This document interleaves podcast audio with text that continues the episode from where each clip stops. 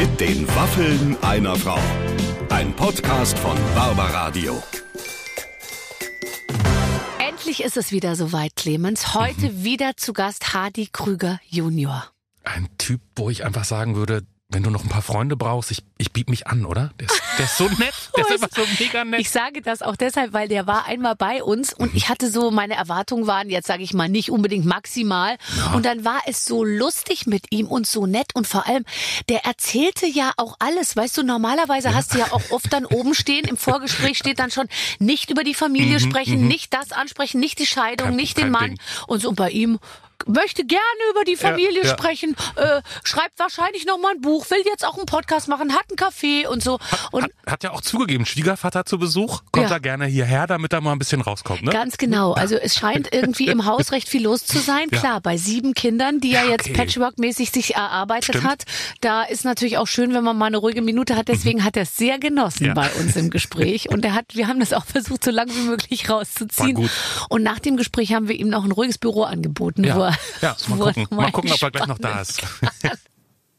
Also einfach reinhören heute bei den Waffen einer Frau, Hardy Krüger Junior.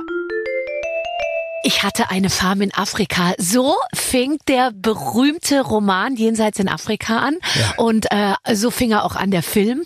Ähm, und das ist auch ein bisschen die Geschichte von unserem heutigen Gast, denn er ist auch äh, auf einer Farm in Afrika aufgewachsen. Mal gucken, ob sein Leben genauso romantisch und wild war wie das von Robert Redford. Heute bei uns Hardy Krüger Junior. Hey, hey, hey. Ich sag der Waffel einer Frau, wenn ihr das sehen könntet, was ich jetzt hier irgendwie vor mir habe, das glaubt ihr nicht. Meinst du mich? Das ist ein Big Mac. Nein, nein, nicht du. Ach so. Also, Big, also ein schon Waffel wieder Big Mac.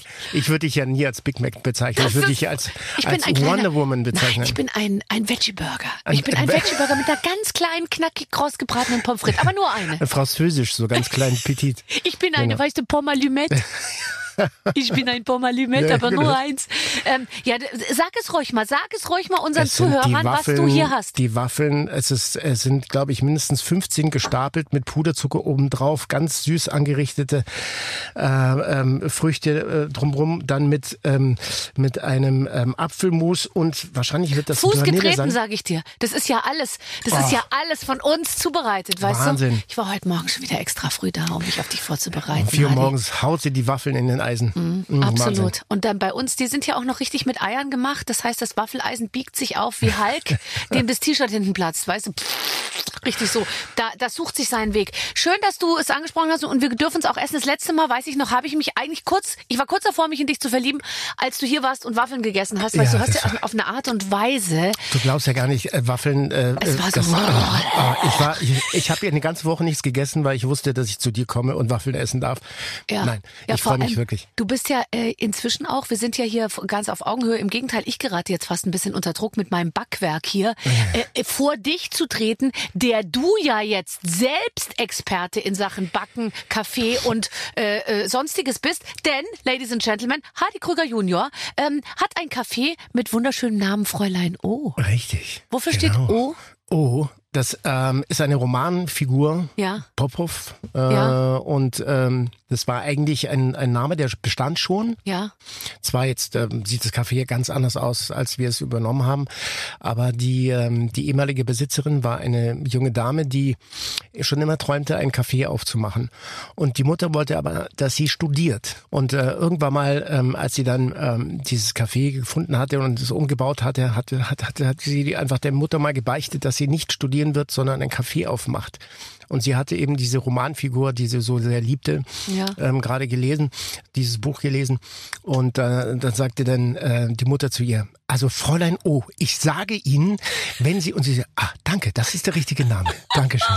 Und so, Und so hat's hier Kaffee genannt. genau. Und wir haben das halt jetzt so hingebaut, also so umgestaltet, dass es jetzt einfach zum Namen auch passt. Ähm, und zwar, also ich habe mir das ja angeschaut, das ist wirklich ein kleiner Traum, das ist so ein, das ist so ein. Mädchentraum Ja, eigentlich, so. so. ein shabby schicker Mädchentraum. Und weißt du, ähm, ich finde jetzt langsam habe ich wieder Lust auf sowas, weil ich fand nämlich mal eine Zeit lang hatte ich das so, habe ich, nee, habe ich mich daran so satt gesehen.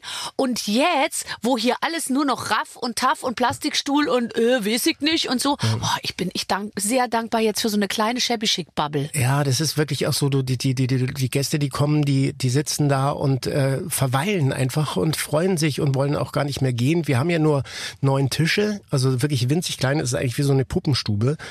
Und, ähm, und äh, das wird, wenn du da sitzt, dann vergeht die Zeit einfach auch äh, wahnsinnig schnell, weil Ja. du fühlst dich wie, ja, wie so eine, wie so, ja nicht eine Bubble, aber wie so ein Wohnzimmer, so Ja. ein bisschen. Die Leute reden miteinander über den Tischen, obwohl sie sich nicht kennen.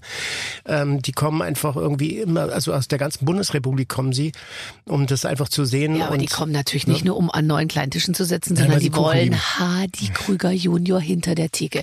Jetzt ist ja ein bisschen, das haben ja alle Gastronomen dieses Problem. Mhm. Die Leute kommen, wollen eigentlich den Chef sehen, aber der Chef kann ja nicht den ganzen Tag da sein. Naja, also ist man guter Hoffnung, dass man ein Familienmitglied der Familie ha äh, Krüger Auf jeden Fall. äh, trifft. Auf Äh, jeden äh, Fall. Ist das äh, sozusagen, äh, kannst du das einlösen? Es ist ein Familien, äh, ja, es ist ein Versprechen, es ist aber auch ein Familienunternehmen sozusagen. Also meine meine Frau Alice, die arbeitet irgendwie äh, regelmäßig da auch.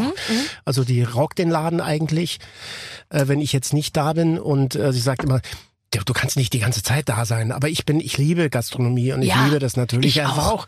Und ähm, und sie sagte, nein, du musst natürlich einfach ähm, äh, mal kommen und dann der Star sein und so. Ja. Und da sage ich, ja, das ist natürlich okay, aber ich liebe den, den, die Gastronomie einfach mehr, als dass ich dann sage, ich muss jetzt irgendwie diese und so. Aber ich, ich bin da selber da und die Leute wissen das Das auch. ist ja geil, da fliegt doch den Leuten die Käsesahnetorte aus dem Mund raus, Und wenn du die- da zur Tür reinkommst. Ach, Sie sind Sie wirklich? Ach, das ist ja aber eine Überraschung. Aber das hätte ich ja gar nicht gedacht, weil normalerweise sagt das ja, ja, ja, das ist nur der Krüger und so. Mhm. Aber der macht dann den Kaffee dann auch wirklich selber und das lieben die Leute dann auch. aber wir hatten auch die Idee, dass eben unsere Kinder die Möglichkeit haben, eben auch eine Perspektive zu haben, mal da reinzuschnuppern, vielleicht äh, einfach mal eine Idee zu haben, äh, was das Leben so bedeutet. Weil Also in der Gastronomie ist es halt so, du lernst wirklich viel fürs Ja. Leben. Absolut. Ich finde, Gastronomie ist das Tollste und deswegen verstehe ich nicht, warum momentan ähm, das auch so ein bisschen schlechten Ruf hat, dass alle sagen, nee, Gastronomie will ich nicht mehr, weil es gibt doch nichts Schöneres, als mit Menschen zu arbeiten, Dienstleistung gut zu machen, Menschen glücklich zu mhm. Machen, eine ist harte Freude Arbeit. zu machen. Ist harte Arbeit. Habe, es ist und man kann auch nicht sagen, ah, heute mache ich mal eine Stunde später auf. Ne? Das, das, man muss, das muss halt wie so ein Uhrwerk, zack, zack, zack. Also wir machen das anders. Wir, wir haben nur vier Tage auf, von Freitag bis Montag, Ja. äh, von eins bis um fünf. Und ähm, Ja, okay, das ist handelbar. das ist das ist handelbar. Und äh, wenn ich halt da bin und Zeit habe, mache ich einfach auf. Weil das ist ja das Geile, wenn du da dein eigener Chef bist, machst du Ja, einfach ja, auf. Sie haben ja auf. ja. Oder es gibt auch so, Sie haben auf. ja, es gibt auch so Leute, die sind da total entsetzt. So, Ja. wieso? ja, wieso? Musste doch nicht. Ich bin mein eigener Chef, ich darf das. Ja. Äh, Hast du lange darauf gewartet, dein eigener Chef zu sein? Naja, man träumt ja da immer irgendwann seinen eigenen Laden zu haben. Und äh, ich war vor Corona kurz davor mit einem sehr netten Freund und Kollegen von mir, also kein Schauspielerkollege, sondern ähm, Gastronom Mhm. und Hotelier, äh, in, in, in Binz ein Restaurant aufzumachen. Aber da kam dann Corona dazwischen, haben wir sofort die Finger gel davon Oh, gelassen. Das hätte uns komplett ruiniert. Und dann hatte ich das aber schon irgendwie so gesendet. Und Ja. dann hat das irgendwie, Das das, Universum hat dich erhört. ja, es war meine Frau eigentlich. Ja, das ist Die ja ungefähr gleichzusetzen, genau. würde ich mal sagen. äh, äh, mein Universum, meine Frau, die hat dann irgendwie gesagt so, äh, schau mal, das habe ich gerade gesehen, ein Café. Ich so, will ich haben.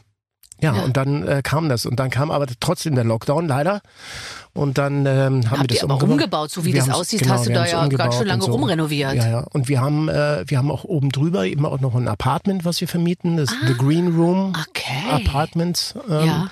Ist es auch grün? Es ist green, ja, es ist, es ist Petrol eigentlich. Ja, ich weiß Aber genau. es ist ähm, es ist sehr bunt und genauso wie wie unser Haus eben auch. Äh, das hatten wir auch umgebaut äh, zu Corona-Zeiten, eineinhalb Jahre lang tatsächlich.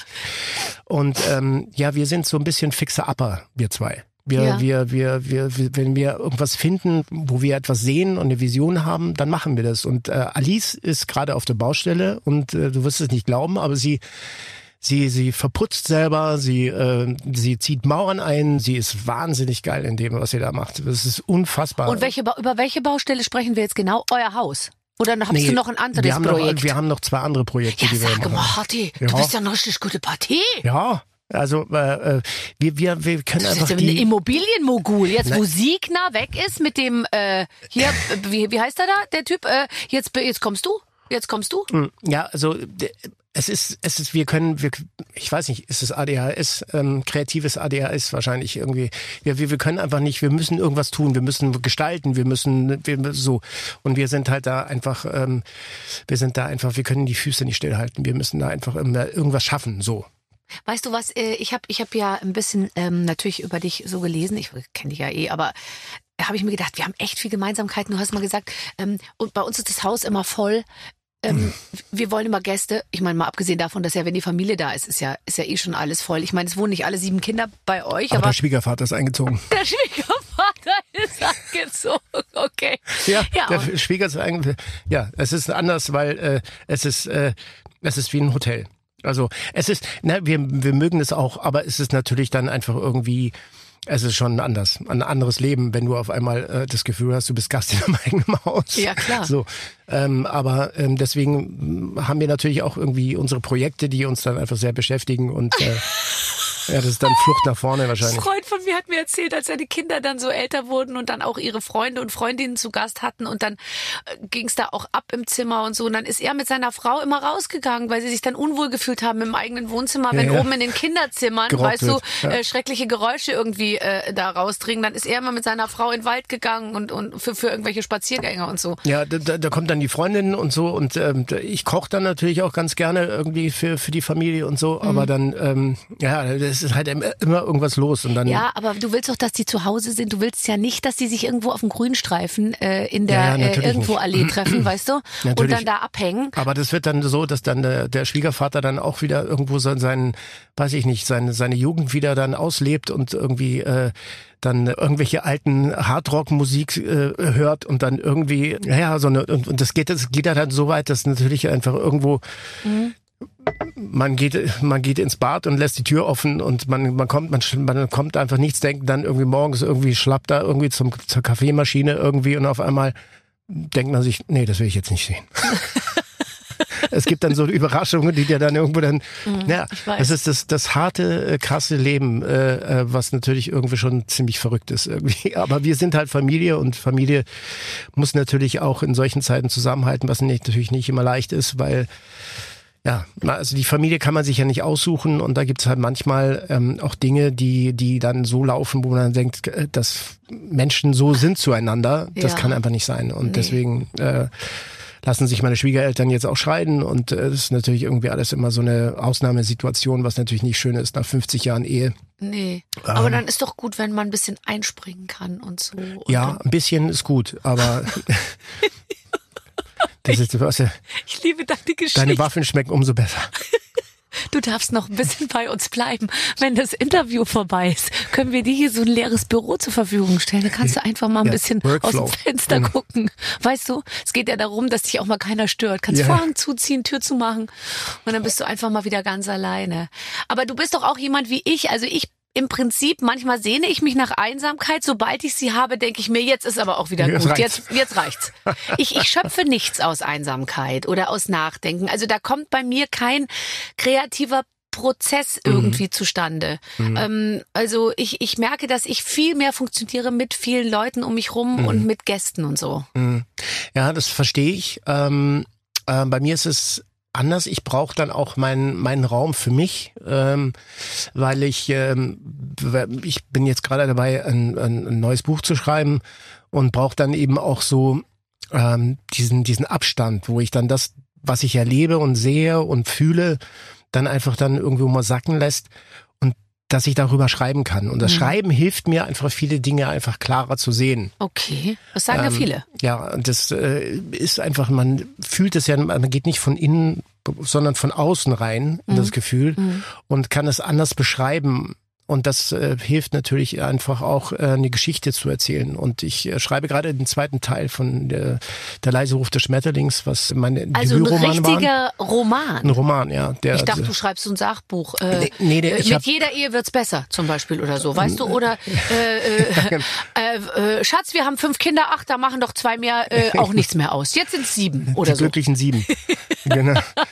Äh, nee, das, äh, das war mein Debütroman, Mhm. äh, Der leise Ruf des Schmetterlings. Und danach habe ich ein biografisches äh, Buch geschrieben für den GU-Verlag, äh, Wendepunkte, wo es einfach um äh, Menschen und Situationen geht, die dich verändert haben im Leben und Okay. ähm, äh, wo man einfach ein bisschen beim, der Roman hatte irgendwie schon autobiografische Züge und dann ähm, war das ein Bestseller in der Schweiz und dann ist der GU-Verlag auf mich zugekommen und hat gesagt, warum schreibst du denn nicht einfach mal etwas mehr persönlich über dein Leben? Und dann habe ich dann äh, Wendepunkte geschrieben, was äh, auch sehr erfolgreich lief und äh, Fällt dir das leicht, ein Buch zu schreiben? ja, also Ich finde, man, ich, man sagt so leicht, ich schreibe jetzt ein Buch. Ich hätte gar keine Ahnung, wie ich mehr als zehn Seiten füllen sollte. also das das ich neige ich- zum Abkürzen und Zusammenfassen. Das ist gut. Das kann ich zum Beispiel nicht. Also ich musste dann immer wahnsinnig viel streichen. Also äh, es ist eigentlich ein Unfall gewesen, das erste Buch. Also Also ähm, thematisch oder Nein, nein, Inhaltlich das war, oder? Nee, nee, das war überhaupt die, der Gedanke, ein Buch zu schreiben, war, hatte ich nie im Sinn. Ja. Sondern ich hatte einen Blog geschrieben und hatte eine Sonntagskolumne, wo ich einfach so Anekdoten und Geschichten erzählt habe aus meinem Leben und was mir so widerfährt oder passiert oder so. Und da gab es eine Geschichte, die ich erzählt hatte, die in Rom gespielt hatte, Mhm. als ich da unten einen äh, Film gedreht hatte, Bellamy. Mhm. Vom Montpensier. Und dann hatte ich in so einer ganz kleinen Gasse gelebt. Äh, Vicolo de Gallo hieß die. ja. Und die war so eng, die Gasse, dass wenn man das Fenster aufmache, saß man eigentlich schon in der Küche von der Dame von gegenüber. Gegenüber. I love Und it. man ja. hat dann einfach so die Geschichten gehört äh, von den Familien und das war die, die, die Straße der Antiquitätenrestaurateure Mhm. und das hatte wahnsinnig viel Geschichte und so und dann da habe ich einfach da über diese über diese Situation da während den Dreharbeiten erzählt und so und das äh, ich hatte dann irgendwie so 8000 Leser, Leser jeden Sonntag und dann kam ein Verlag auf mich zu und sagte, warum schreibst erzählst du diese Geschichte nicht? Dann habe ich gesagt, ja, die habe ich schon erzählt, die ist eigentlich schon zu Ende. Sagt mir, ja, erzähl die doch einfach mal weiter. ja. Und so habe ich gesagt, ja, weiß ich nicht. Äh, Dann habe ich es einfach gemacht. Und das Buch war dann tatsächlich auch in drei Monaten geschrieben. Echt? Ja, ja. Das war in drei Monaten geschrieben. Der leise Ruf des, Schmetterlings. Ja, ja, Wo genau. ist denn der Schmetterling? Auch in der Gasse da? In der, oder wie? Nee, der taucht auf. Also sie taucht auf. Das ist ja eigentlich eine sie, die dann an einen, einen David, der die Hauptfigur, äh, die, der nach Rom kommt, um sein Leben einen Neuanfang zu geben. Ja. Und weil er, weil er sehr viel Schreckliches erlebt hatte und eigentlich sehr unglücklich war und nach Rom gegangen ist, war er da schon mal sehr glücklich gewesen ist, als er klein war. Und hat sich gedacht, er geht da wieder hin, um das Glück wieder zu finden. Okay. Und begegnet dann Laura, die ihm einfach äh, ja einfach das Leben auf einer ganz anderen Perspektive zeigt. Und ich habe dann so äh, einfach angefangen zu schreiben und ich wusste eigentlich gar nicht, wo die Reise hingeht und äh, habe dann Figuren beschrieben, die eigentlich Das alle finde so ich total irre, wenn man muss sich da so reingeben. Viele sagen, wenn du dich in den Prozess gibst, dann fallen dir das, fällt dir das alles ein und du schreibst einfach von alleine Also es so. ist wie so ein Kanal eigentlich. Also du fängst an zu, zu schreiben und dann sagst du, der, der geht jetzt da irgendwo hin und sieht das und das und so und dann auf einmal taucht eine Figur auf in deinem Kopf und dann sagst du, ah, das ist geil. Ja, dann wie kommen die beiden zusammen? Ach ja, vielleicht im Zug. Okay, dann schreibst du einfach, dann fahren die da irgendwo hin und so und dann auf einmal ist eine Reise entstanden, also zu mir selbst quasi, also während des Schreibprozesses, wo ich dann so viele Antworten gefunden habe über Dinge, ähm, die ich eigentlich zu meinem meinen Vater mal stellen wollte. Oder warum äh, was ich mir nicht erklären konnte warum hat er das gemacht? Oder warum sind warum ist meine Mutter so wie sie ist? Oder Ja. was ist da passiert und so? Und durch das Schreiben also das klingt total verrückt aber durch dieses Schreiben habe ich wirklich viele Antworten gefunden weil ich eine andere Perspektive auf einmal gesehen Ja. habe und dachte na das ist klar er konnte gar nicht anders er musste das sagen so und dann ist mir so viel klar geworden und das war natürlich irgendwie auch sehr schön und versöhnlich auch. ja, es war persönlich, ohne das Gespräch wirklich mit ihm zu haben. Ja. Das war also, weil, weil er es dann natürlich, bevor wir die Gelegenheit hatten, einfach wirklich viele Dinge so Nochmal einfach so einfach zu besprechen, einfach dann verstarb. Auf, äh, ja. Ähm, und sag mal, warst du auch mal sehr glücklich in Rom? Wenn Also- du sagst, es hatte autobiografische Züge. Ich liebe diese Stadt. Rom. Äh, ich bin ich bin ja aus dem Tessin äh, gebürtig Ja. und ähm, und und liebe die mediterrane Le Lebensart, einfach so die Pasta, den Wein. Also den Wein habe ich jetzt weggelassen, bin ja seit elf Jahren abstinent. Aber das Leben an sich und diese Emotionalität, die bunten Farben, die die Pasta, die die, die Art zu leben gefällt mir natürlich und Rom ist halt einfach meine Lieblingsstadt. Die hat einfach so viel Facetten, die ist so chaotisch. Und die Römer, weißt du, die sind alle wahnsinnig beschäftigt und keine Sau weiß, was sie eigentlich wirklich machen, aber es funktioniert irgendwie. Ja, ich finde es Und auch das toll. ist einfach, das ist äh, so inspirierend und, und irgendwie, und ich hatte eine so eine tolle Zeit, als ich da unten gedreht habe. Man muss ja nicht, äh, man muss sich nicht verabreden, man geht einfach auf die Piazza, da sind alle. Ja. Und dann äh, weiß man nicht, was, was, was, was dann passiert, aber irgendwas passiert. Über welches Jahr sprechen wir? Das war äh, Bellamy, glaube ich, das war 2004 oder so, 2003, Ja. irgendwie sowas. Ist auch Ähm, schon wieder ganz gewesen. Oh Gott, äh, erinnere mich nicht dran. Also wenn ich meinen Sohn, der, der jetzt gerade irgendwie umzieht und Alice hilft ihm jetzt gerade umzuziehen, Ja. ähm, der jetzt gerade ein Praktikum als Fotograf hier in Berlin macht. Mhm. Ähm, der hat Fotografie studiert, der Leon, der ist jetzt 28 und ähm, ist jetzt nach Mitte gezogen oder zieht gerade nach Mitte. Ähm, und äh, wenn ich mir dann überlege, mein Gott, der ist schon 28, Wahnsinn, äh, dann wird einem schon sehr klar, dass äh, man Selber schon sehr alt ist. Ja, Aber du hattest ja mit 28, hast du gesagt, deine erste Midlife-Crisis. ja, das wa, wa, äh, wie kannst du das, wieso weißt du das noch so genau? weil, der, weil mein Arzt mir das sagte. Also er sagte einfach, so, du bist, du steckst voll in der Midlife Crisis. Weil ich dachte, warum ist denn das so? Und er sagte, naja, ich meine, es ist vielleicht ein bisschen früher, Herr Krüger, 28, aber Ja, Sie haben eine halt- Midlife Crisis. Und ich so, ach Blödsinn, so ein Quatsch. Aber Woran hat er das dann- festgemacht? Ja, ich hatte, ich war einfach komplett durch. Also ich, ich war einfach irgendwie unzufrieden, konnte, konnte mich nicht freuen über irgendwas, hatte einen Tinnitus, also so einen Gehörsturz gehabt und habe wahnsinnig viel gearbeitet und so. Und ich liebe arbeiten, aber das hat mich dann irgendwann, ähm, ja, stand ich dann vor, vor, vor der Premiere und habe mich dann immer gefragt, scheiße, warum machst du denn den Blödsinn eigentlich irgendwie? Das ist doch eigentlich und so.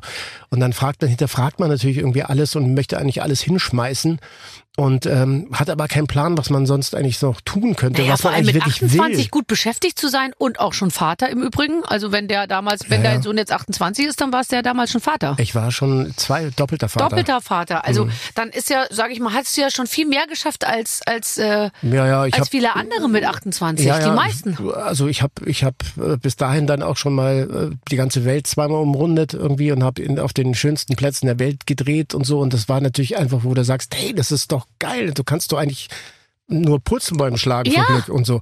Aber ich war dann irgendwie total unglücklich und ich wusste nicht warum. Und er sagte, hm, das ist einfach irgendwie, da spielt irgendwas dein Körper spielt verrückt, deine, weiß ich nicht, dein Stoffwechsel, deine Hormone, keine Ahnung, aber auf jeden Fall, das ist eine Midlife Crisis. So. Und mittlerweile ist es so, ich bin jetzt Mitte 50 und ähm, hat mir neulich der Arzt gesagt, weil ich irgendwie so Schulterschmerzen hatte, bin ich dann, bin ich dann so, also mein Vater, mein alter Herr hatte immer gesagt, du, solange du dich da kratzen kannst, wo es juckt, ist alles in Ordnung. Das ist ja ein super Spruch. Und das ging dann nicht mehr. Und dann bin ich zum Arzt gegangen und habe gesagt, irgendwie, ich kann mich da nicht mehr kratzen. Was Wo ist denn da los? Und dann sagte er, Ja. dann sagte er, Verschleiß, sagte er. Verschleiß, das ist das Alter. Verschleiß und altersgerechte ähm, Abnutzung. Und dann hat er Und gesagt, Degeneration habe ich jetzt letztens im Zusammenhang mit meiner Wirbelsäule gehört. Da dachte ich mir, das ist jetzt wirklich kein schönes Wort. Nee, das also ist- in meinem Gesicht, ich verstehe es noch. ist nicht aber das Wort des Jahres auf jeden Nein. Fall. Nee. Nein. Nee, und dann sagt er, das ist ja auch kein Wunder, weil sie haben drei Sehnen, die einfach äh, durch sind. Nicht so wie. Naja, drei Superspinatus ist durch, der Bizeps ist durch, der Dings ist durch. Und dann sage ich, ja, aber wie, wie, wie kommt denn das? Sag ich, naja, das ist Alter. So, und dann habe ich mich dann irgendwie, dann habe ich. Aber wie kann man die denn, wenn die durch, also jetzt oder porös oder wie auch immer, kann man das dann wieder zurecht trainieren? ja, also nee, das äh, muss man operativ machen. Also ich hatte Hast du das noch vor dir? Nein, nein, ich habe das, also ich habe ja in Lüneburg gedreht und dann habe ich dann die Stars in Manege noch gemacht. Dann habe ich gesagt, danach mache ich das schnell. Und Schnell. das, das war aber blöd, weil ich hatte, ich war dann schon zwei Monate drüber mit Ah, mit mit mit, aua, aua. mit also drei Sehnen, die komplett durchgerissen sind. Ah, Und habe dann ähm, nach in Manege habe ich dann einen Freund angerufen, der wiederum in München ganz gut vernetzt ist. Und dann habe ich dann tatsächlich sofort einen OP-Termin bekommen. ja. Und die haben mir quasi dann also eine künstlich, zwei künstliche Sehnen oben eingebaut und die Bizepssehne haben sie wieder hochgetakert und haben gesagt, so, jetzt geht's wieder. So. Und ähm, Darf aber, ich äh, kurz äh, sagen, jetzt wo du es ansprichst, äh, hängt der rechte Arm. ja, ja. ja, der muss auch hängen, weil ich, normalerweise habe ich dann irgendwie so eine Schlaufe irgendwie Aber, so. aber du hast aber- nichts gesagt, als ich dich vorhin, äh, als ich dir mit den Beinen um Nee, den ist Hals gesprungen bin. Das ist, das ist alles gut. Ich habe ja, ich habe eine kräftige Linke. Natürlich, das ist Ja. auch gut zu wissen. Er hat eine kräftige Linke. Das wäre meine nächste Frage gewesen. Äh, Was gleichst du mit der rechten aus, was so, oder mit der linken, was mit der rechten nicht mehr geht? Aber da bist du ja rekonvaleszent. Ich sage jetzt mal, äh, noch drei Monate, du bist wieder ganz der Alte. Ah, pff, nee, äh, habe ich auch gedacht. Sag Ähm, das doch einfach. äh, Das ja, ist doch den Leuten egal. Sag einfach ja. Ja, es ist alles nicht Ja, so schlimm. Es ist Nein, alles machbar. Der Hardy ist äh, auf dem besten Weg. Ähm, Wie so ein Flummi. ja. Bum, bum, bum, bum, bum. ja, ich weiß. Ja, Ja. das ist Alter. Bist du sportverrückt? Nein, Sport ist für mich ein wahnsinnig guter, gutes Ventil, einfach um, um wirklich Stress abzubauen. Also, ähm, aber ich, ich mache leider zu wenig Stress, um so ein mach- Ventil zu brauchen. Naja, ich mache das schon re- relativ lange, so habe aber jetzt sage ich mal auch die. Ich trainiere jetzt nicht mehr unbedingt mit viel Gewichten und Gym und so. Ich mache halt einfach dann in der Früh mal Yoga, wenn es geht. Und Ja. dann, äh, das hilft mir einfach irgendwo, dass ich mein im Rückenschmerzen weg sind. Zum Beispiel ist Yoga super. Ja. Ich hatte auch so richtig Rückenprobleme. Und Yoga hat mir wirklich geholfen und es tut mir einfach auch gut. Also so, ich, ich fühle mich dann vitaler und äh, wenn ich dann, wenn ich dann irgendwie versuche, äh, ich gehe viel mit dem Hund dann irgendwie auch raus und äh, bewege mich viel und äh, trainiere ein bisschen mit Bänder und so und dann reicht das eigentlich auch schon. Ist ja interessant, dass man doch im Laufe seines Lebens, also du hast ja vielleicht schon auch ein bisschen angefangen als Haut drauf so und Ding und, und so, oder? Oder warst du immer schon so bewusst, was das Leben angeht und Vollgas. Nee. Ja, Vollgas. eben. Vollgas und dann irgendwie äh, nur arbeiten, wenig schlafen, viel feiern und äh, und dann einfach ähm, ja das Ding gerockt irgendwie und äh, und irgendwann mal merkst du so äh, dass du bist einfach dann irgendwann läufst du wirklich auf der letzten Rille und dann äh, sagst du äh, du musst einfach mal entspannen. Ich kann nicht entspannen. Ich bin ich bin total entspannt. Ja, ja, nee, vor allem, wenn bin einem, doch- Leute entsa- So. wenn einem Leute sagen, dass man sich jetzt mal entspannen soll, dann werde ich richtig sauer. Ja, ja. aber Ja. das ist, ist, ist auch was äh, Lustiges passiert, denn äh, meine, meine ehemalige Schwiegermutter, die hat dann gesagt, weißt du was, das Beste wäre einfach, du musst mal auf die Malediven. Da kannst du wirklich entspannen. Ich so, bist du wahnsinnig? Wenn ich dann einfach auf dieser Insel stehe und kann das andere Ende schon sehen, da drehe ich komplett durch. Das geht nicht, das, das schaffe ich nicht. Und irgendwie hat sie mich dann überredet und ich bin dann tatsächlich auf die Malediven geflogen. Das ist schon viele Jahre her. Und dann äh, ist was ganz Seltsames passiert. Ich hatte dann bin morgens aufgewacht. Die hatten auch so eine schöne Kaffeemaschine, wo du erstmal Kaffee gezogen hast, so neben dem Bett gleich, so super. Schaust du aufs Wasser, liest ein bisschen, schreibst ein bisschen, guckst auf die Uhr. Das zweite Mal, dann ist es schon fünf Uhr nachmittags und du hast nichts gemacht. Das ist super. Und dann denkst du, was ist denn das? Reizarme Umgebung. Also schade, dass Tom man Jerry, dafür hat an der Uhr gedreht? genau so. auf die auf die Malediven fliegen muss, um festzustellen, dass man äh, mit wenig Entspannen Reizen kann. eben entspannen kann. Aber man vielleicht schafft man es ja auch irgendwo hier in Brandenburg. Ist auch reizarme Umgebung, weißt du? Stell dich doch mal da irgendwo in so einen in so einen in so einen Wald. Äh, Kiefern, Sandkiefernwald, da ist auch wenig los. Ähm, wenig Angebot, glaube ich, ist ein wahnsinniger Entspannungsfaktor. Also zum Beispiel für mich das Tollste, irgendwo zu sein, wo sonst nichts ist. Weil bei mir ist es immer so, wenn ich irgendwo hinkomme und da ist ganz viel, dann will ich alles mitmachen. Ah, da ist ja, da ist mal da, ah, der, und guck mal, wie schick die alle aus, ja, da zieh ich mir auch was Schickes an und so. Ja, ja, ja. Und für mich ist das Allertollste, irgendwo hinzukommen, wo es gar nichts gibt, nur so ein Holztisch und dann kommt einer und dann sagt, heute gibt es nur äh, Fisch mit Gemüse. Ja, super. Sonst nichts. Perfekt. Am allerschlimmsten, dicke Speisekarte, tausend Optionen. Weil krieg- du ich reagierst natürlich sofort. Ja, ja. Das, du, das ist ein Trigger, klar. Ja. Du, bist natürlich ein kreativer Geist. Das, so, irgendwie sind ja alles so Impulse. Und du denkst, ja, da ist so Bing, Bing, Bing, Bing, Bing. Und dann denkst du dir, wow, Mhm, das ist toll, das ist genauso, gib mir mehr. Das ist ja, das ist ja wie eine Sucht eigentlich. Aber das äh, Schwierige ist, sich da wirklich dann irgendwie selbst mal zu fragen, äh, also mir ist das in Myanmar, da haben wir gedreht und dann ich, äh, habe ich äh, Fotos gemacht von, von unserem Mönch und dann habe ich mir gesagt, eigentlich möchte ich ganz gerne mal wissen, wie die da so leben und so. Und dann bin ich danach, nach den Dreharbeiten, äh, bin ich in dieses Kloster da gefahren und habe dann eine Woche lang mit den Mönchen, äh, mit den buddhistischen Mönchen ja. gelebt, um diese zu fotografieren und so. Das haben die auch zugelassen. Das haben die zugelassen, ja. Und dann, ähm, dann saß ich dann einfach irgendwann mal so da und so stille und die guckt dich dann nur an und lächelt die ganze Zeit, sagt aber nichts. Ja.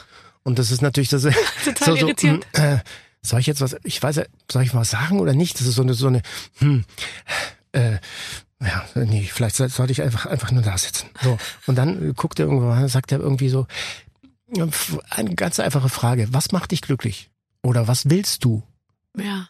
Und das war natürlich eine Frage, wo du überhaupt gar keine, das Antwort fragt dich hast. keiner, Nee. Sondern Mhm. du funktionierst ja nur, du machst ja nur irgendwie viel, damit es allen gut geht, aber keiner fragt dich, was du willst eigentlich. Ja. Und ich Man wus- weiß es wusste ja auch, me- meistens eben auch gar nicht so genau, gell? Nee, das ist ja, das ist, also, weil du machst ja eigentlich, äh, klar, es gibt es viele Dinge, die dir Freude machen und äh, die du dir so schön ausmalst, wenn du sagst, oh, jetzt einfach mal, zum Beispiel bei der Corona, ne? Corona war ja so irgendwie Lockdown. Und ich habe mir immer so gewünscht, mal einfach so, einfach im Bett zu bleiben, den ganzen Tag und einfach nichts zu machen, wo ich Ja. sage, einmal im Leben möchte ich einfach mal so, Mhm. da kam der Lockdown. Und äh, du konntest einfach mal den ganzen Tag im Bett liegen, ohne dass irgendeiner mal irgendwann sagt, pass mal auf, geh raus, mach dies, mach das Ja. und so. Und äh, durftest du ja nicht. Das war so geil. Weil ich mir gedacht habe. Mhm. Aber wenn man es jetzt jeden Tag könnte, wäre es eben halt auch nicht mehr geil. Genau. Ja. Ja. Man braucht diese Begrenzung und Beschränkung. Ja, Ferien sind nur toll, wenn sie enden. Ja. Also, ich meine, alles andere ist schrecklich. Geld ist nur zwei toll, wenn Tage es denkst du endet. dir dann das Leben so, ist nur toll, wenn es endet. oh Gott. ja. Ja, aber das ist wirklich, mir geht's ja auch oft so, dass ich dann nach zwei Wochen Urlaub, äh, das letzte Mal war, war es wirklich äh, mit meiner Frau, äh, das ist jetzt aber auch schon Jahre her, wo wir gemeinsam einen Urlaub gemacht haben, weil wir beide nicht so diese Urlaubsmenschen sind. Wir entspannen uns eigentlich bei der Arbeit irgendwie so ein bisschen. Das ist, klingt verrückt, aber es ist Mhm. Nee, wirklich ist so. bei mir auch so. Und ähm, das war für uns einfach so äh, so ungewohnt auch äh, zu sagen so mh, wir wir können wir wir können uns entspannen. Ja, machen wir. Und dann Zwei Tage hast du noch vor deinem Rückflug und sagst, jetzt könnte ich eigentlich noch mal Ja. eine Woche Urlaub machen. Ich jetzt weiß. Mhm. ist es entspannt. Und Kenn das ich. ist Ja, jetzt geht's leider zurück. So, Ja. jetzt pass auf. Ich spiele jetzt mit dir ein Spiel und ich habe etwas Angst. Ich glaube zu Recht. Warte, was ist das hier? Ich, ich weiß ja auch immer nicht, worum es geht. okay. Liebe Hadi, liebe Barbara, spürt ihr die Liebe im Raum? Ja. Hört ihr das Knistern? Solltet ihr, denn Valentinstag steht vor der Tür. Das stimmt, in einer Woche ist Valentinstag. Das kann man ja gleich mal hier durchsagen, dass die Leute auch dran denken. Ähm, und damit jeder weiß, was er machen muss, spielt ihr jetzt Hadi, aber herzlich. Oh, wir haben typische Valentinstagsgeschenke und Rituale auf eine Liste gepackt und wollen von euch wissen, was ihr davon haltet. I love it. Ah. Bitte ordnet die Sachen auf der Amor-Skala ein, wobei 0 für tote Hose und 10 für bitte heirate mich steht. Oh, I love okay. it. Das ist toll. Das ist eine geile Idee. Soll ich das mal aufsetzen? Ja, mach mal. Ich muss direkt Gesundheit. mal ah. Valentinstagmäßig niesen. Lass es raus. So, warte, vielleicht nach hinten. Das sieht ganz toll aus. Die wollen immer, dass ich alberne Sachen Also jetzt, aufhabe. jetzt hat Barbara ein, ein, ein, ein Reif, ein Haarreif mit zwei sich, ähm, äh, mit zwei rosanen Herzen, wo ein B draufsteht und die klappern jetzt irgendwie. Das sieht ganz toll aus. Solltest du eigentlich immer tragen. Sowas muss man auf der Ja. Wiesen auf dem Oktoberfest Ich meine, da lächelt dich jeder sofort an. Ja, das stimmt. Ich sollte häufiger solche Haarreifen aufsetzen. Sollte ich habe die in anziehen. allen Variationen hier. Ich habe welche für Weihnachten mit Christbäumen oben drauf. Ich habe sogar welche äh, Elchgeweihe und so weiter. Das ist toll. Jetzt pass auf. Einhorn. Also, wie finden wir, wenn jemand, äh, also wenn, wenn man extra für den Valentinstag einen Musiker ins Restaurant bestellt? Das ist die erste Frage. Ich kriege jetzt schon hochgerollte Fußnägel Zwei. beim Gedanken. Ja. Zwei Leute hier kriegen im Raum gleich hochgerollte Fußnägel bei der Vorstellung, dass jemand in der Öffentlichkeit eine, eine öffentliche Wie Liebesbekundung, peinlich. also nur noch übertroffen von öffentlichem Heiratsantrag im Fußballstadion oder in einer Fernsehshow. Grauenvoll. Es ist ganz furchtbar. Es ist ganz, Fürchterlich. also vor allem, äh, ähm, ich hatte, ich hatte, Erzähl ruhig. Ich, pass auf. Als Ja. ich äh, Katrin, also meine Ex-Frau geheiratet hatte, hatte ähm, der mein Ex-Schwiegervater, der ist Gott hab ihn selig, der ist auch nicht mehr da, der hat einen Musiker äh, Ja. bestellt Ja. in das Standesamt, der dann einfach, wir hatten so einen Lieblingssong, ich weiß nicht mehr, äh, Ja. äh, auf jeden Fall hat er das dann zum Besten gegeben und ähm, hatte Er dann er mit dem Musiker. äh, Nein, nein, Nein, nein, der, der, der Musiker. Musiker, Okay. also One-Man-Show, hat Ja. gesungen und gespielt und, ähm, und hat dann irgendwie so ganz, so ganz emotional hat er gesungen und es Ja. war irgendwie so ganz Mussten toll und, und guckte meine Frau die ganze Zeit so verliebt an und, und hat Mhm. Ja. jetzt schon Tränen in den Augen und meine Frau guckte ihn irgendwie so an und habe ich gesagt, wir heiraten jetzt hier eigentlich. und das war so, das war, es war so furchtbar. Das, das, also nee, alles, geht gar nicht. alles mit Musik und öff ich finde öffentliche Liebesbekundungen gehen gar nicht. Also wenn Elton John da wäre, okay. Ich ziehe jetzt die Dinger wieder aus, weil die klappern und hinterher sagen sie zu mir, Barbara, es hat die ganze ein Ton? Zeit Ja, genau. geklappert. So. Ähm, wie finden wir es, wenn jemand mit Strapsen die Tür aufmacht? Also ich gehe jetzt mal davon aus, das gilt nur, nur für die Frau, Frau des Hauses. Also wenn mein Mann ja. mir mit Straps die Tür aufmachen würde, ich wäre irritiert, aber komm, ich würde sagen, komm, lass mal gelten.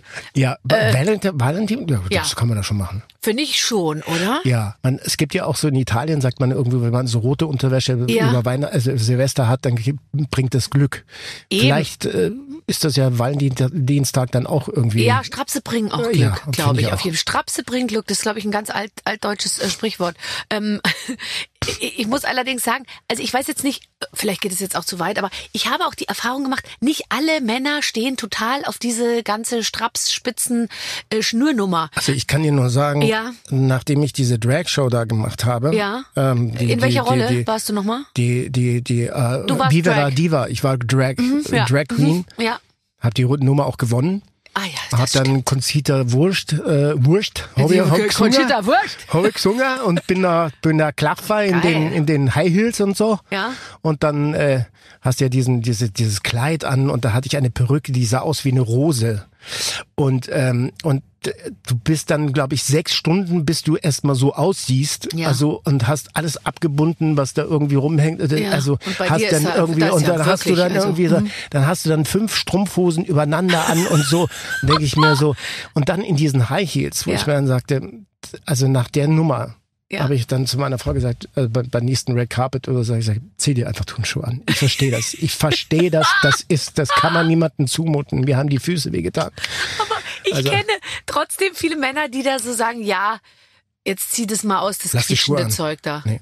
Zieh dieses quietschende Zeug jetzt mal aus. Weißt, es ist ja auch alles so. Also wenn ich Das mir vorstelle, da steht jetzt an. einer vor dir, vor dir so eine Frau und die hat da die ganze Zeit die Ketten und die Lederstreifen irgendwo und so. Da musst du ja auch sowas von perfekt aussehen, dass das Es nicht. kommt auch auf die Beziehung an. Also wie man, Ja. also Alice und ich, glaube ich, würden, äh, wir würden uns einfach nur totlachen. Ja. Was du da komm, das Schatz bitte, aber ich glaube irgendwie, Ja. das ist wieder so, äh, könntest du mal, weiß ich nicht, äh, vielleicht müsste ich dann auch, wir haben gesagt, pass mal auf, wir schmeißen uns in Latex und fallen übereinander her. Da habe ich gesagt, weißt du was, wir lachen uns kaputt und kommen aus dem Natürlich. Scheiß gar nicht du kommst raus. Ja aus dem, du kommst gar nicht erst Also, rein in so ein Latex. Hast du mal so ein Zeug angezogen? Du Nee. musstest ja mit Babyöl und mit äh, Puder und allem drum und dran. Und dann steckst du da in so einem Warum Ding da macht drin. man das? Ja, also ich, ich finde, es hat ja schon irgendwie einen Sinn, dass man erstmal alles auszieht, bevor es losgeht und nicht dann sich irgendwelche Sachen anzieht. Ja, aber wenn du, wenn du, wenn du dann irgendwie so, pass mal, ich, ich, ich zieh mal, ja, und dann, Ja. und dann so, hey, warte mal, ich muss mich festhalten, und dann, dann, dann so, bist du schon in der du, Küche und hast nur ein Bein. So. Nee, das also okay. Ich merke schon, ich merke schon die Straps. Also mit der Straps die Tür aufmachen. Hadi sagt okay, ich ich würde es auch machen, ehrlich gesagt. Also aber aber mir auch Valentinstag, nicht. Leute, zieht euch die Strapse an. So, ähm, Blumen von der Tanke. Naja, das ist immer so grenzwertig. Äh, Wenn es Rosen sind dann und man verheiratet ist, dann kann es natürlich auch sein, du hast ein schlechtes Gewissen. Was hast du, was hast du ausgefressen? Du Schwein. Ja. Was hast du gemacht? So, Aber- es ist immer die Art und Weise, wie du das machst, wie du das, wie du das Ganze äh, Ja. einfach auch servierst sozusagen. Ja, Ja, also das auf ist allen natürlich Vieren, wenn man den irgendwie so Strauß quer im Mund hat, würde ich sagen, bin ohne ich erstmal ohne Latex. eine und Runde weiter. Ja. Also ich muss nur sagen, also Blumen von der Tanke, ich kenne da halt nichts anderes. Also da gibt's die Rose mit Schleierkraut mit so Zellophan drum und dann gibt's den Strauß mit den fünf Gerberer und Fahren drumherum Mm, ja, mit dem ja. Zellophan drum. Da, ich habe sogar ein Lied drüber geschrieben. Danke für die Blumen von der Tanke, danke, Ach, hast, danke. ja, das ist- Ja. Weil das, äh, also das würde ich eher jetzt versuchen zu vermeiden. Ich bin ja äh, allergisch auf rote Rosen. Also nicht, ähm, dass ich niesen muss, sondern ich finde es einfach so wahnsinnig schöne Dame. scheußlich. Ja, das ist so, das ist so unkreativ. Ro äh, rote Rosen ich. ist so wirklich so, wenn einem gar nichts mehr einfällt, Ja, dann ja. eine langstielige rote Rose ist Hier, für mich nimm. absolut. Ich hab ich so Ja. abhaken, check. Ja, nimm. So. Hier, nimm. So, ein Weg aus Rosenblättern. Da habe ich letztens was sehr Lustiges gesehen. Ein Weg aus Rosenblättern hatte er dir so hatte ihr so Rosenblätter gestreut zum zur Spüle hin, weißt du? In der Küche. Das ist ja auch schon wieder, das ist schon wieder, das ist ja schon wieder, ja, es ist halt einfach so, es ist einfach so unkreativ, finde Ja. ich einfach so. Den Scheiß musst du ja dann auch wieder wegräumen.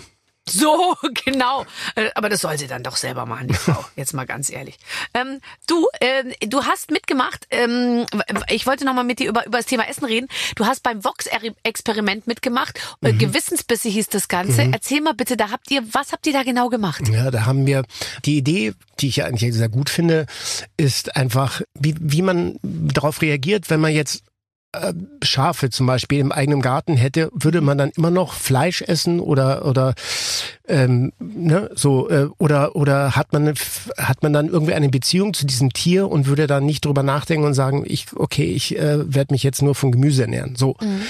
D- der Grundgedanke finde ich dann irgendwie auch ganz gut. Und Mhm. die Kinder, äh, die, die haben da auch schön mitgemacht. Wir hatten dann irgendwie im Garten so einen Zaun aufgestellt und hatten dann so ein, äh, hatten so ein, so ein kleines Gartenhäuschen, äh, äh, wo die dann mit, mit, mit Heu und so, wo die dann geschlafen haben Kleine und so. Schafe. Und den ganzen Tag haben sie unseren, unseren ganzen Garten irgendwie weggefressen und Mhm. zugeschissen und, ähm, und ähm, Honey und Nanny haben wir sie genannt. Jetzt fresse ich euch Honey doch. und Nanny. Und dann nach ein paar Wochen hieß es so, äh, so, kommen die jetzt zum Schlachter Ja. oder dürfen die weiterleben? So. Und das war le letztendlich das Experiment Mhm. und so. Und wir haben es dann natürlich den einen Schäfer aus, aus Brandenburg dann irgendwie Übergeben. Äh, übergeben Ja. und äh, die mit mit mit dem Versprechen, dass die dann auch nicht geschlachtet werden und so.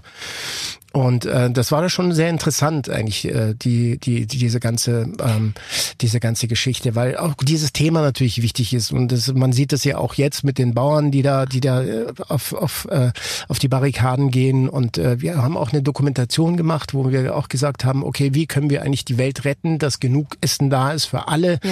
und dass wir irgendwie die Umwelt schonen. Wer hat diese Dokumentation gemacht? Ähm, Du und deine Frau?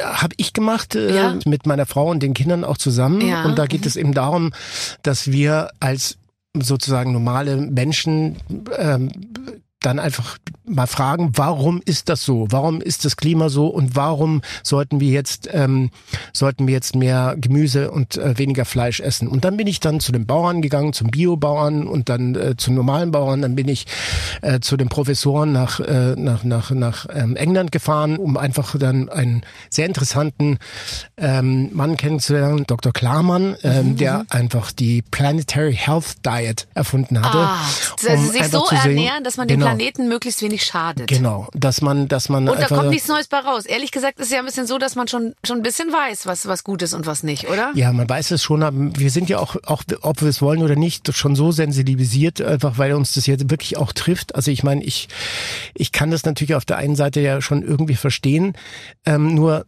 vielleicht sollten wir das Vielleicht sollten wir denen einfach anbieten, pass mal auf, Leute, vielleicht sollten wir einfach die GEZ-Gebühren nicht erhöhen, sondern einfach einen Teil davon abführen, Ja. den Bauern geben, Ja. nur mit der Bedingung, dass sie weniger, weniger Kühe auf die Weide lassen und einfach mehr andere Dinge abhauen. und Ausgerechnet die die GEZ-Gebühren. Ich als ARD-Mitarbeiterin Ja, ich mein- finanziere praktisch Du, mein ganzes Luxusleben von den Ja, GEZ-Gebühren. du, du musst und mal- du auch, wenn du Lindström Milliarden- drehst. Ja, 9 Milliarden Euro.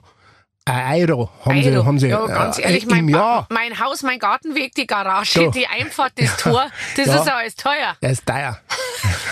Okay, Naja, also nee, aber es ist ja einfach so, wenn man sich mal vorstellt, na klar, das ist natürlich auch der beste Arbeitgeber, den man sich vorstellen kann, weil die Kohle, aber es ist nur so, wenn jetzt mittlerweile ist auch die ganze Industrie, also die Film-, Fernsehindustrie hat sich auch so verändert. Also durch die Streaming-Dienste hat man sich gesagt, oh geil, jetzt haben auch junge Leute vielleicht mehr Zugang zu, zu der, zu, also junge Schauspieler den Zugang zu geile Filme machen und so. Ja, man hat ja da viele Möglichkeiten durch die ganzen Streaming-Dienste und so. Aber das hat natürlich ähm, zwar jetzt mehr Arbeit geschaffen für Leute, nur das hat das ganze Business komplett verändert. Ja. Weil die haben jetzt, Gagen werden pauschalisiert, man verdient weniger, Ja. ähm, ähm, man ist im Grunde genommen ähm, verbannt, irgendwie in weniger Tagen irgendwie einen ganzen äh, Spielfilm zu drehen oder und eine Folge zu die drehen. künstliche Intelligenz. Und bald mal, ja, Redakteure werden äh, KI-mäßig ausgetauscht und Ja, die, wobei äh, das- und ja und auch ähm, auch die die die zum Beispiel habe ich jetzt gerade ähm, mit mit jemandem gesprochen, der für die Bunte gearbeitet hat und die Fotos äh, bearbeitet und das macht jetzt auch nur noch KI. also ja, die, die Leute werden entlassen Ja, ohne ja. Ende. Also auch bei Focus werden anscheinend wohl jetzt auch viele Leute entlassen. Also das sind alles so viele Dinge, die wo man Es passiert sagt, ganz schön viel, gell?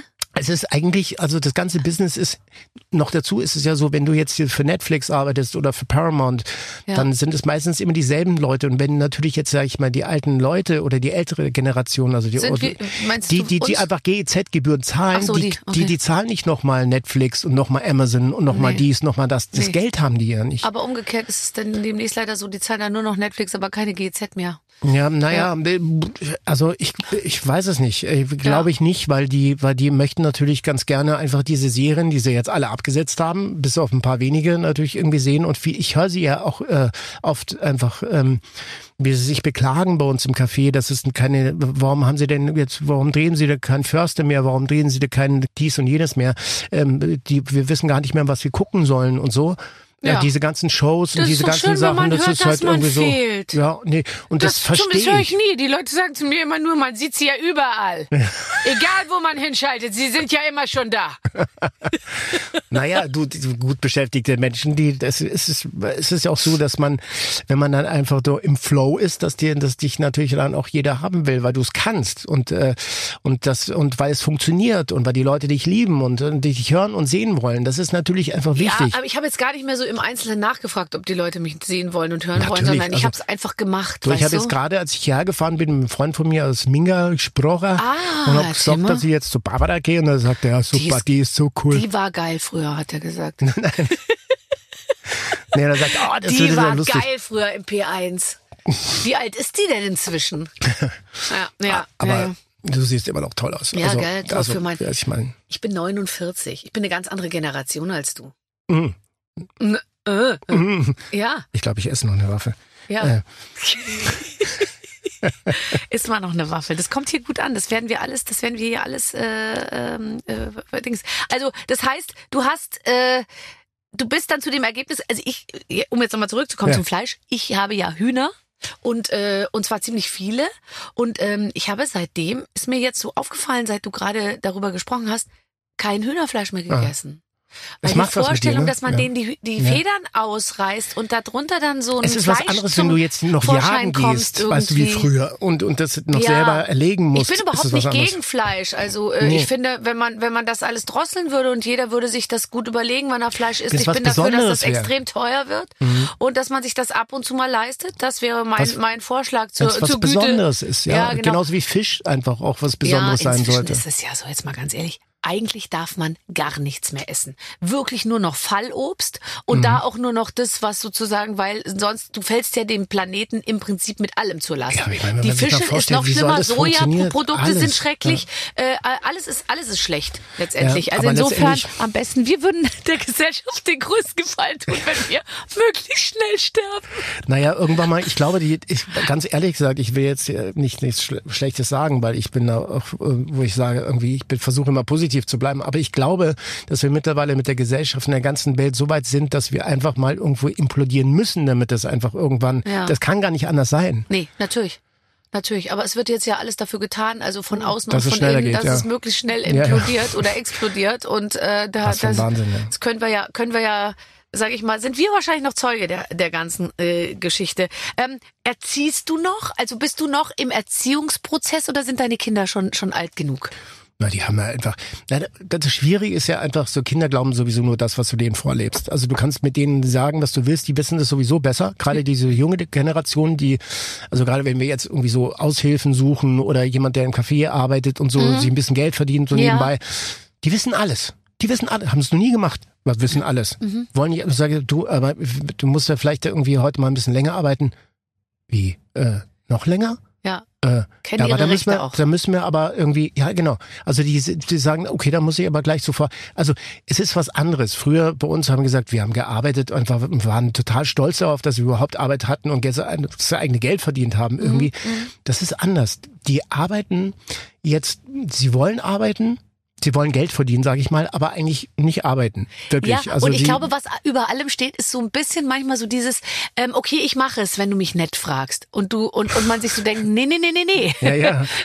Du, machst es, weil du dafür bezahlt wirst und es einfach dein Job ist, ja. Ja, ja. Und ähm, das da, da hat sich, glaube ich, äh, Du, tatsächlich du kannst die Wohnung geändert. haben, äh, wenn du jetzt hier bist. Ja, okay, aber da brauche ich noch einen Tisch, einen Stuhl und ein Dings. Mhm. Und alle sind für, die anderen sind verantwortlich. Ich glaube, also was ich immer so toll fand eigentlich am Erwachsenwerden, war für alles selber verantwortlich zu sein. Ähm, und, und Unabhängig zu sein. unabhängig und auch verantwortlich zu Ja. sein. Ich finde, Verantwortung zu übernehmen, Ich mach, was ganz ich will. Tolles. Ich muss ja. dir aber nicht sagen, was warum, sondern ich mach's einfach. Und Mhm. mein Vater hat irgendwie damals auch gesagt, okay, der macht jetzt irgendwie seine Hotellehre, dann ist er Koch, irgendwie hat einen anständigen Buch, Bu- Beruf gelernt und so. Und äh, wenn er dann immer noch Schauspieler machen will, dann, dann soll er das halt machen. Ja. So. Ähm, ich habe das, also bei meinem, bei meinem jüngeren Sohn, also Noah war es ja irgendwie so, der kam irgendwann mal, also er hatte ja ein bisschen Probleme in der Schule und so und äh, und dann äh, war jetzt auch nicht so der Enthusiast, der sagt irgendwie, ich krieg das alles auf die Kette und so, sondern er versuchte natürlich immer so, sagte, du, vielleicht sollte ich dann doch mal irgendwie mal über die Schauspielerei nachdenken. Mhm. Das ist ja irgendwie so, Ja. ne, dann habe ich gesagt, okay, pass mal auf. Ähm, in zwei Wochen bin ich auf Theatertournee, pack deine Sachen und komm mit. Okay, klar. Okay, mach ich. Cool. So. Fünf Tage später, nach, nach, nach, nach, nach der Ja. Premiere, sagt er, Papa, also mal ganz ehrlich, also das Geld kann man auch leichter verdienen, oder? Dann war die Sache gegessen. So, und er ist dann in die IT gegangen, hat dann super, und das ist ganz, äh, hat super verdient, ist auch äh, mit seinem jungen Alter, also von, ist gleich, gleich über, also hat die Ausbildung bekommen, hat, äh, ist gleich dann übernommen worden und so und Mhm. hat wirklich viel Geld verdient irgendwie, hat dann noch zu Hause bei meiner Ex-Frau gewohnt und ähm, ist auch gar nicht ausgezogen oder so, aber Ja. also hat er irgendwie so, ähm, und ist jetzt aber allerdings nach Wien gezogen und hat dann natürlich dann gespürt, oh, okay, das ist alles. Und er sagte, du, ähm, ah, ich weiß nicht, ich meine, diese IT, das macht mich einfach überhaupt nicht glücklich. Ich muss was anderes machen und so. Ich gehe jetzt mit meiner Freundin nach Wien, hat sich einen Hund angeschafft und hat gesagt, so, und jetzt will ich Medizin studieren. Ich so, was willst du? Ja, Medizin studieren. Sag ich, also du hast einen super Job, du bist IT, du hast ja irgendwie, du hast ja alle Chancen der Welt. Warum willst du jetzt mal die, Ja. ja, das, ich glaube, ich möchte das jetzt einfach. Oh, okay, mach das. Dann habe ich mir gedacht, okay.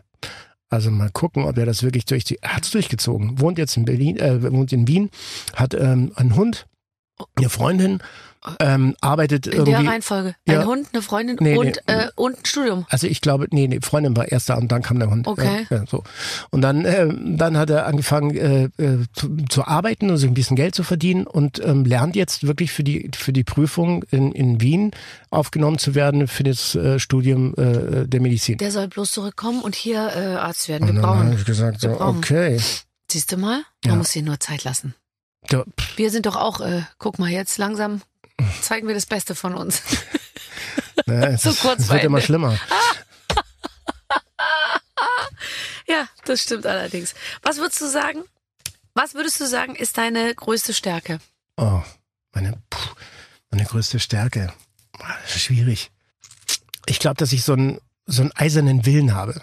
Also wenn ich mir etwas, äh, wenn ich etwas mir in den Kopf gesetzt habe und durchziehen will, dann bin ich da auch ganz konsequent und äh, ich glaube, das ist das ist so eine, eine Stärke, wo ich dann auch selber sage, dass ich weiß, dass ich das, äh, dass ich, dass ich das kann, Okay. weil ich dann irgendwie so ganz konsequent bin und äh, auch Du äh, lässt dich nicht abbringen. Nee, ich will das dann auch. Ich bin dann sehr ehrgeizig, dass ich das dann irgendwie will, auch wenn es hinterher eine totale bl- blöde Idee war. Ja. Aber ähm, wenn die, ja, das, gibt- Du ziehst es erstmal durch. ich ziehe es erstmal durch. Ähm, was ist deine größte Schwäche? Du ziehst es, du ziehst es durch, auch wenn es eine blöde Idee ist. Genau. Es hat ja immer so zwei, zweischneidiges äh, Schwert. Äh, meine größte Schwäche, ich glaube, dass ich einfach so ein, ich bin so ein Träumer. Also mein Vater hat ja früher mal gesagt so, was soll aus diesem Buben mal werden irgendwie? Der, der, der steht mit den, mit den, äh, mit den Füßen im Sand und mit dem Kopf in den Wolken. Ja. So hat er mich immer beschrieben.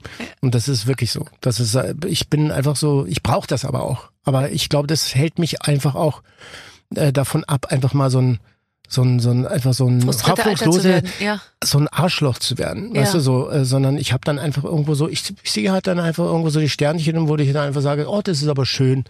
Ja. So, das ist irgendwie, ich habe auch immer in jeder Situation, äh, so, so auch so krass sie auch sein mag, habe ich dann immer irgendwie dann doch etwas gesehen, wo ich gesagt habe, nein, es wird alles irgendwie gut. Ich habe dieses Urvertrauen, dass am Ende des Tages, dass sich einfach auch etwas ist. Ich weiß, dass ich jetzt da, wo ich bin, ich auch sein muss. Also es hat natürlich einfach auch äh, viel mit dir zu tun, dass ich jetzt hier bin und die, die Es sind Waffeln die Waffeln, es darf. ist die Mischung aus Vanillesoße, Und, äh, Waffeln und einem sehr, sehr guten Gespräch mit unfassbar tollen Fragen. Und äh, da alles Sinn machen sollte am Ende. Ich habe ja begonnen damit, Ja, ich hatte eine Fragen- Farm in Afrika Ja, ja. und äh, habe gesagt, du, du seist ja so ähnlich bist so ähnlich aufgewachsen. Das stimmt schon, dass du viele Jahre deiner frühen Kindheit in Tansania immer mal auf wieder, einer Farm immer mal wieder, hast, ne? ja, immer mal wieder. Äh, wir waren auch natürlich immer mit meinem Vater dabei. Da hat er in Madrid dann irgendwie gedreht und hier und dann mal in Rom gedreht. Dann sind wir wieder zurück nach Afrika gegangen und so. Und das war natürlich auch irgendwie so ein Traum in Afrika, diese Farm zu haben. Ähm, der natürlich irgendwie auch seiner war. Ich äh, und und habe mir gedacht, vielleicht kannst du das irgendwann mal übernehmen und so. Ja. Und dann bin Gibt, ich dann runter. es diese Farm? War die, Die in. Familienbesitz? Mhm. Ja, ja, das, äh, das, das, wir wurden dann enteignet und äh, sind dann mehr oder weniger dann auch pleite gegangen, weil natürlich irgendwie auch keine Gäste mehr da waren und so. Und ähm, dann ähm, hat mein Vater dann gesagt, okay, äh, ich werde dieses Land nie wieder betreten. Hat er dann auch nicht mehr gemacht. Oh Gott.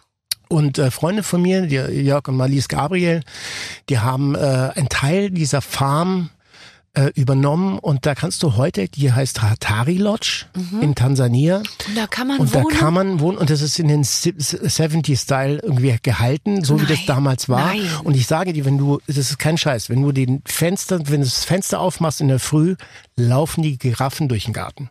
Und Ach, die, also das ist, du siehst Büffel, du siehst Elefanten, du siehst, also und ähm, äh, Jörg ist so so ein bisschen so ein Crocodile Dundee Typ. ja. Der sieht nicht nur, der, der sieht einfach nicht nur so aus, sondern der, der wirklich, der bringt dich an Orte, da hast du gedacht, das ist, das sieht kein Tourist Oh, und das ja ist so irre. schön. Und ich kann nur jeden raten, der, der einfach mal Afrika kennenlernen will, fahrt auf die Hatari Lodge, sagt den Jörg einen schönen Gruß und mal liest Servus Gruß von mir. Jörg, viele Servus. Grüße vom Hardy Genau. Junior. Äh, wie schaut's aus? Das ist gut. Wo sind die Elefanten? Ja. Naja gut, okay, aber da hast du ja, da steckt ja sozusagen, es steckt noch ein bisschen Afrika in dir.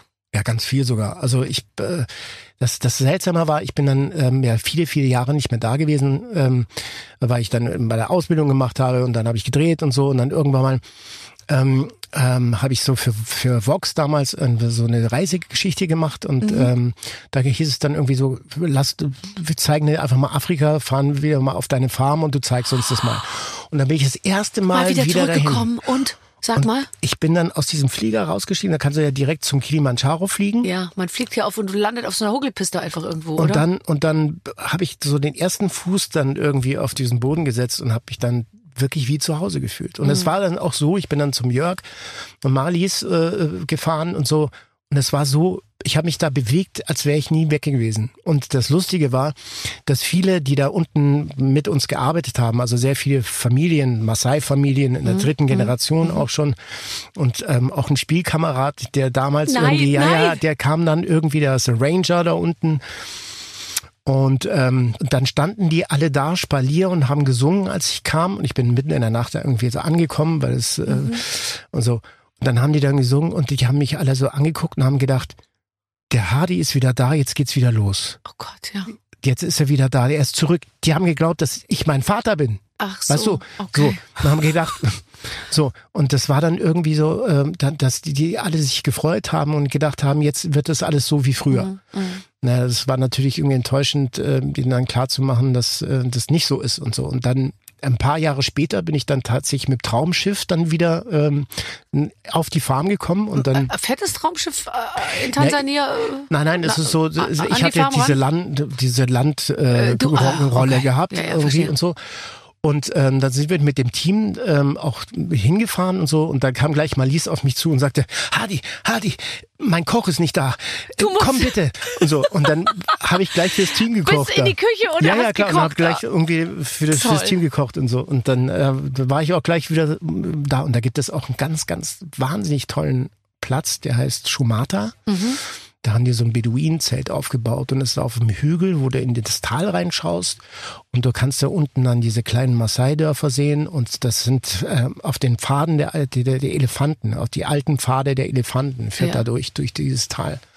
Und das ist so unfassbar schön und du, du warst dem, das heißt, du dem Himmel so nah Ja. Weil äh, du siehst dann auch die Sterne und die Milchstraße, die, da hast du das Gefühl, du kannst die wirklich greifen, wenn du da bist. Also das ist so wahnsinnig schön.